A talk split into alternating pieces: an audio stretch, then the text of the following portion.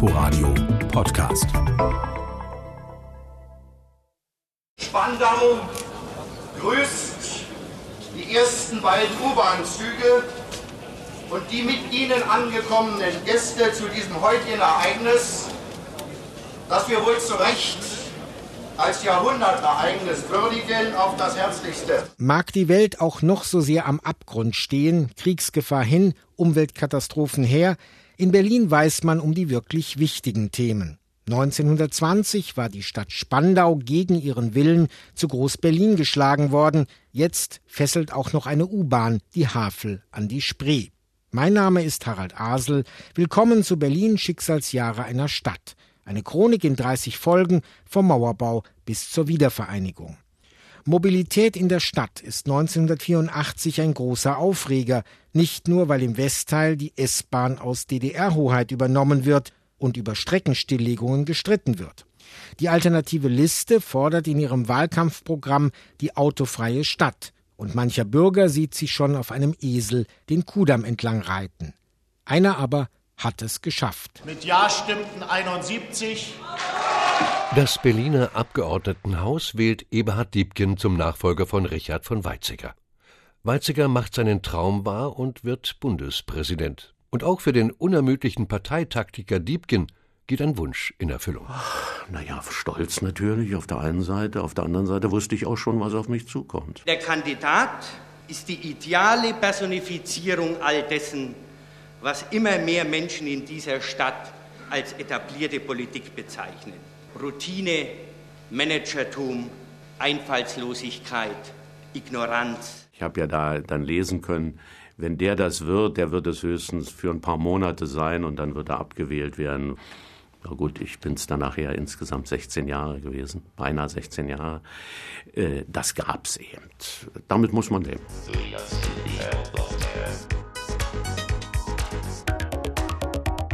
Wie tanzt man zu so einer Musik? Das war so mein, mein erster Anfang. Und mein erster Spitzname war auch Funkadelic Robot. Als Kai Eickermann in Westberlin den Breakdance für sich entdeckt, hat er schon ein bewegtes Leben hinter sich. In Ostberlin geboren, ist er als Neunjähriger mit seiner Mutter nach Ghana gezogen. Seine Karriere als Robotermann und Comedian wird ihn bis zum Zirkus Roncalli bringen. Aus New York oder LA, es war eine Methode, wie diese ganzen Gangs miteinander umgegangen sind, ohne sich gleich gegenseitig zu zerfleischen und umzubringen oder so, was ja durchaus auch eine Tradition hatte. Und so eine Battle war einfach eine, eine Schlacht ohne Schwerter.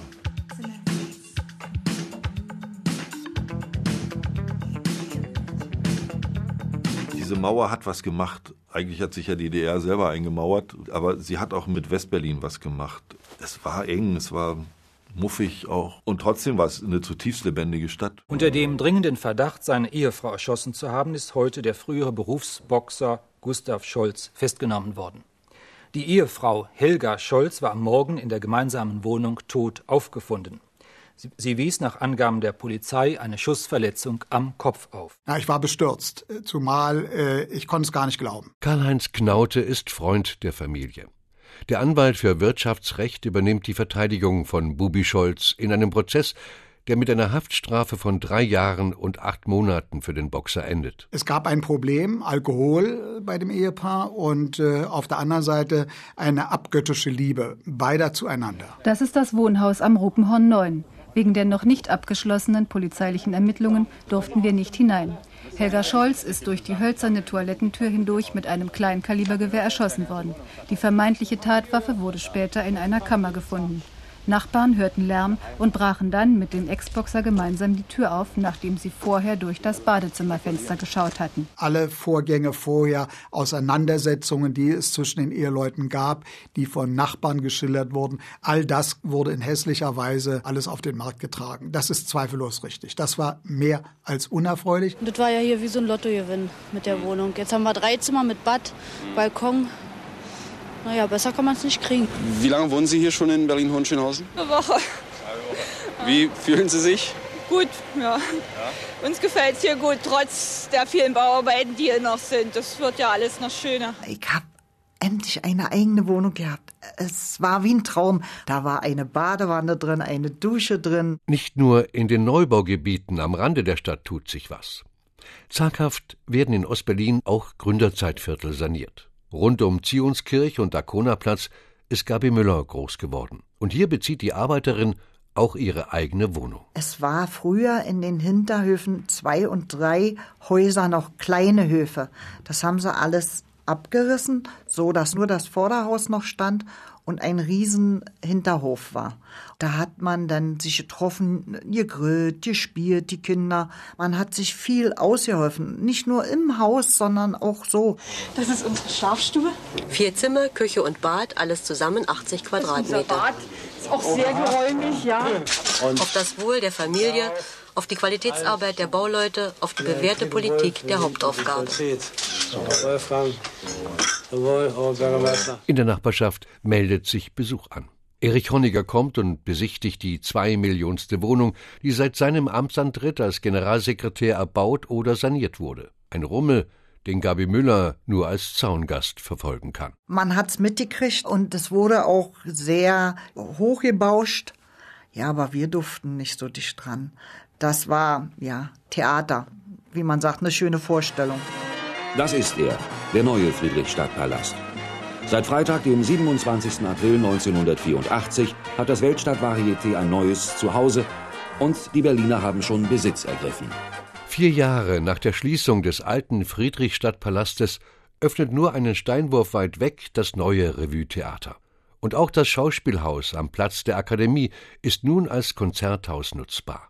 Dagegen muss ein Industriedenkmal am Prenzlauer Berg weichen. Um 14.05 Uhr wurden heute im Abstand von je einer Sekunde die drei historischen Gasbehälter an der Dimitrovstraße im Bezirk Prenzlauer Berg in Ostberlin gesprengt. Zahlreiche Schaulustige hatten sich vor den weiträumigen Absperrungen versammelt. Wie berichtet hatte es um die jetzt vollzogene Sprengung zahlreiche Diskussionen in der Bevölkerung gegeben. Zumindest einer der Behälter sollte nach der ursprünglichen Planung als Industriedenkmal erhalten bleiben. 1984 war es so, dass ich in 24 Stunden die DDR verlassen musste. Nachdem ich meinen Freund, der bereits ausgereist war, angerufen hatte, ähm, dass ich jetzt in den Hungerstreik gehe. Und diese Telefonat hatte man abgehört. Die Malerin und Performerin Cornelia Schleime lässt fast ihre gesamte Kunst im Osten zurück. Dafür saugt sie in Westberlin neue Erfahrungen wie ein Schwamm auf. Mir ist aufgefallen, dass die Punks viel freundlicher waren. Wenn die sagten, hast du mal eine Mark, wo ich gesagt, nee, habe ich nicht. Naja, war ja nur eine Frage. Und dann ist mir aufgefallen, in Ostberlin gab es ja die Punks auch. Und wenn die gesagt haben, hast du mal eine Mark, und ich habe gesagt, habe ich nicht, dann hätten die gesagt, Alte, du kriegst gleich ihn auf die Fresse. Guten Abend zum SFB Mittwochforum. Wir haben schon gehört, es geht um Punks. Es sind ganz viele hier, man wird das nicht überhören. Punk ist für mich niemand mit einer bestimmten Uniform, sondern für mich heißt Punk sein, das habe ich also herausgekriegt vor vier Jahren, eine bestimmte Lebenshaltung. Wollt ihr integriert werden? Nö. Was denn? Ey, was denn integrieren? Ey, was ist denn das? Kann man das essen? Schwebebahn mit 400 Sachen nach Berlin. So lautete heute eine Überschrift in der Bild-Zeitung. Im Bundesforschungsministerium in Bonn war man bemüht, die Sache niedriger zu hängen. Zwar gäbe es derartige Überlegungen, wie ein Sprecher des Ministeriums erklärte, doch von einer konkreten Planung könne nicht gesprochen werden. Zumindest wird eine Transrapid-Versuchsstrecke im fernen Emsland in Betrieb genommen. In Berlin geht es derweil um die Zukunft der maroden S-Bahn.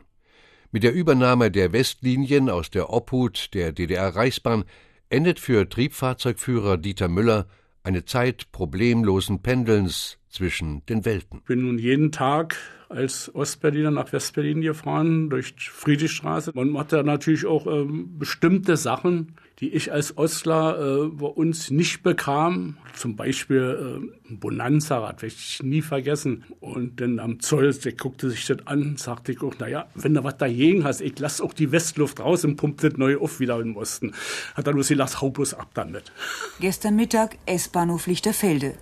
Der Bahnsteig 3, seit langem unbenutzt, liegt im Dornröschenschlaf.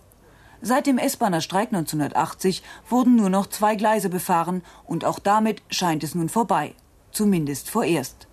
Gestern Nachmittag nun bevölkerten jedoch so viele Menschen den Bahnsteig wie sicher seit den 50er Jahren nicht mehr. Wie berichtet, will der Senat die meisten Strecken einstellen.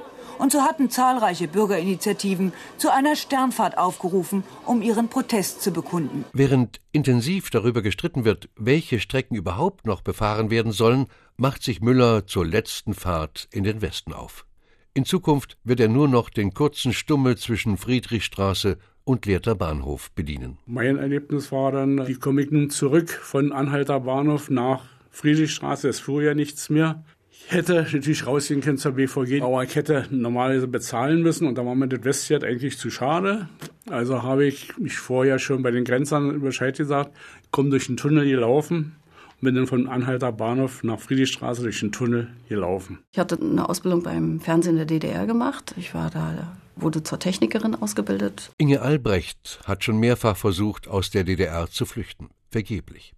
Als sie im Westfernsehen sieht, dass zahlreiche Ausreisewillige in der ständigen Vertretung der Bundesrepublik in der Hannoverschen Straße ausharren, macht auch sie sich auf den Weg. Dann war es so, dass wir einfach mit der Straßenbahn dann dahin gefahren sind und dann sind wir ausgestiegen und haben gedacht, das schaffen wir nicht. Stadtsicherheit war auf der Straße, auf beiden Straßenseiten und direkt vor der Botschaft waren Volkspolizisten. Eine zufällig vorbeikommende FDJ-Delegation irritiert die Polizei vor dem Gebäude und macht den Weg für Inge Albrecht frei. Am Ende sind es 55 Personen, die in der Vertretung aushalten. Vor allem für die westdeutschen Diplomaten eine extrem heikle Situation. Die Stimmung war okay am Anfang, aber es wurde natürlich immer dramatischer, je mehr wir waren. Es war auch ein heißer Sommer, also es wurde sehr, sehr heiß da oben. Zwei Toiletten hatten wir und zwei Duschen, am Ende mit für 55 Leute. Irgendwie haben wir das hingekriegt. Das war nicht das Problem. Das Problem war eher, wie lange sind wir hier noch? Nach mehreren Wochen sichern die DDR-Behörden Straffreiheit und baldige Ausreise zu. Die Krise in den innerdeutschen Beziehungen ist beendet. Sie kehrt gern in die DDR zurück. Eiskunstlaufstar Katharina Witt hat bei den Olympischen Spielen in Sarajevo Gold geholt und ist doch sonst weltweit gefragt. Oh ja, ich bin wirklich glücklich, endlich wieder in die Heimat zu kommen, denn ich habe doch all meine Freunde vermisst, meine Eltern und alle Bekannte. Und es ist wirklich wieder schön, die heimatliche Sprache zu hören und unter den Freunden zu sein. Nun werden sich die Hörer fragen, hat denn die Katharina Witt endlich jetzt einmal Ruhe, Muße auszuruhen, nachzudenken über das, was alles in den Wintermonaten des Jahres 84 auf sie eingestürmt ist.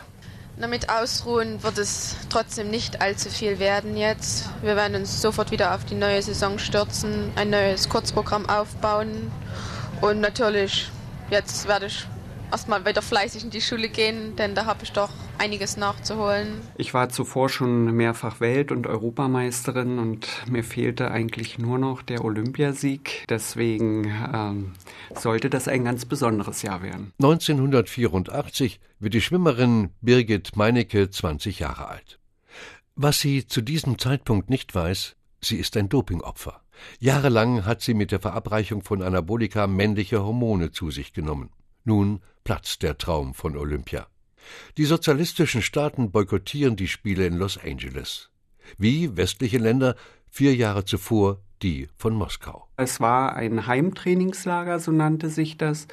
Dort holte man uns dann zusammen um uns mitzuteilen, äh, dass wir nicht an den Olympischen Spielen teilnehmen werden. Das Nationale Olympische Komitee der DDR hat daher in Wahrnehmung der Verantwortung für den Schutz der Ehre, der Würde und des Lebens der Sportler und unter Beachtung der Tatsache, dass somit keine regulären Bedingungen für die Teilnahme der DDR-Sportler gegeben sind, entschieden, nicht an den Spielen der 23. Olympiade 1984 in Los Angeles teilzunehmen. In dem Jahr waren die anderen Gegner, die unmittelbaren Gegner, waren nicht so sehr schnell. Ich habe dann immer die Jahre danach ganz spaßeshalber gesagt, man hätte uns Nacht wecken können und wir wären äh, immer noch schneller gewesen. Und wieder herrscht Eiszeit zwischen den Blöcken. Selbst Udo Lindenbergs geplante Tournee in der DDR wird abgesagt. Und mitten hinein in die Endzeitstimmung fällt die Nachricht vom Tod der vierjährigen Panda-Bärin Tien im Westberliner Zoo.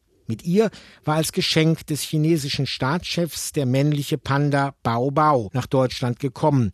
Und der erfreute die Besucher bis ins hohe Alter von 34 Jahren. Berlin, Schicksalsjahre einer Stadt. Chronik der Teilung in 30 Folgen. Von Harald Asel und Jens Lehmann. Sprecher Uwe Müller. Ein Inforadio-Podcast in Kooperation mit dem RBB Fernsehen.